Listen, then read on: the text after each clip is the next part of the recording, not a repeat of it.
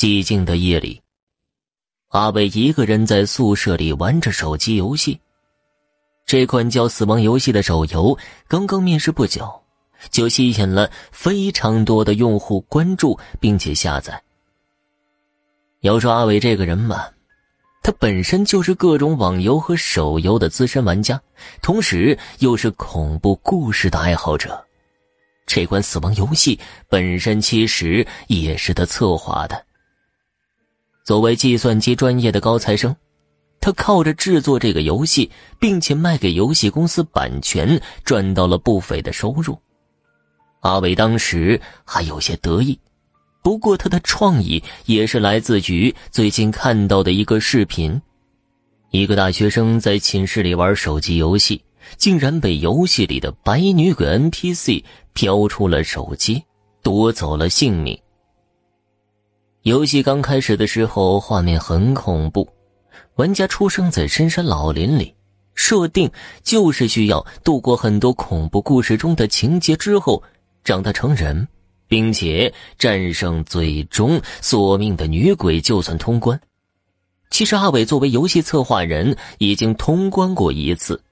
但今天游戏公司的程序员打电话跟他说，游戏的部分情节似乎有 bug，阿伟就想着重新换个玩法通关游戏，试试到底哪个环节有漏洞。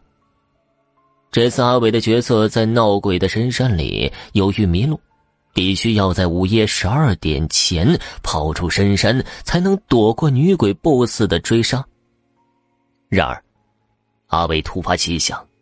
控制角色在十二点整的时候停留在山林里，也就是说，完成了游戏设定的百分之九十九，就差一步，就算完成了这么个小关卡。然而，毕竟不是百分之百。阿伟的角色身后，女鬼的凄厉哭声响起，满山的乌鸦嘎嘎叫着，扑棱棱的飞走。阿伟控制着角色四处张望。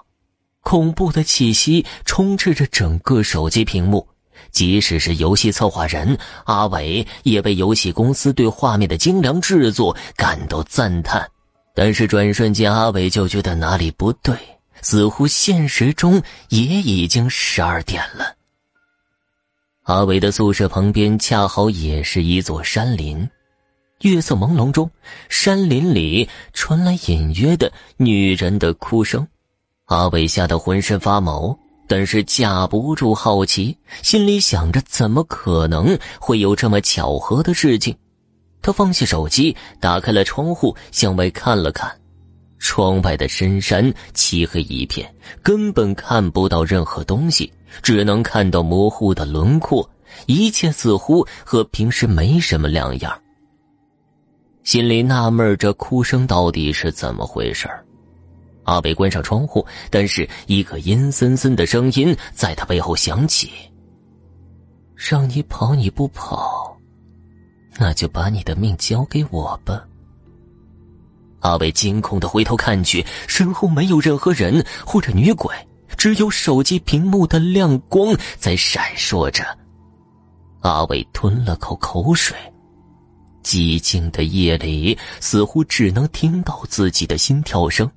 心里安慰自己，可能是游戏里的声音，或者是自己太累了出现了幻觉。同时暗暗责怪游戏公司，干嘛非要催自己测试 bug，催的那么着急呀？但是想归想，为了自己游戏版权的尾款，阿伟还是拿起了手机，准备看一下到底什么环节出现 bug。游戏里身穿白衣、长发飘飘的女鬼出现。追着阿伟的角色飘了过来，阿伟的角色受到惊吓，各种状况都开始下滑。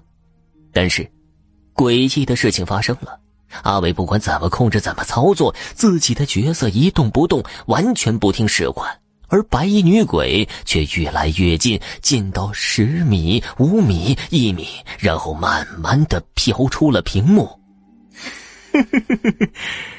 你看到了我。并且用我的样子赚钱，难道还想着继续活下去吗？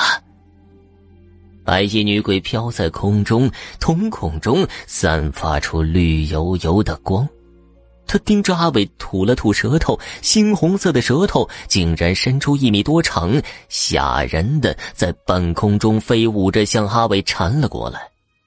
阿伟吓得瘫倒在地上，一边躲避那条舌头，一边惊恐的大叫起来：“你是谁呀？我从未做过伤天害理的事情，也不认识你，你为什么要来找我？”女鬼一甩头，用长舌勾住阿伟，吞进口中，阴恻恻的笑起来。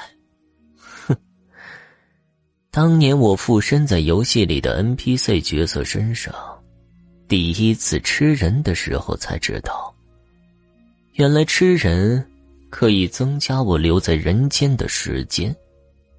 不要怪我，怪就怪你干嘛要把我的附身做成了游戏呢？没过多久，因为联系不到阿伟，并且经常有人举报说玩这个游戏的亲朋好友离奇失踪，游戏公司不得不关掉了游戏。关掉游戏之后，离奇失踪案件再也没有发生过。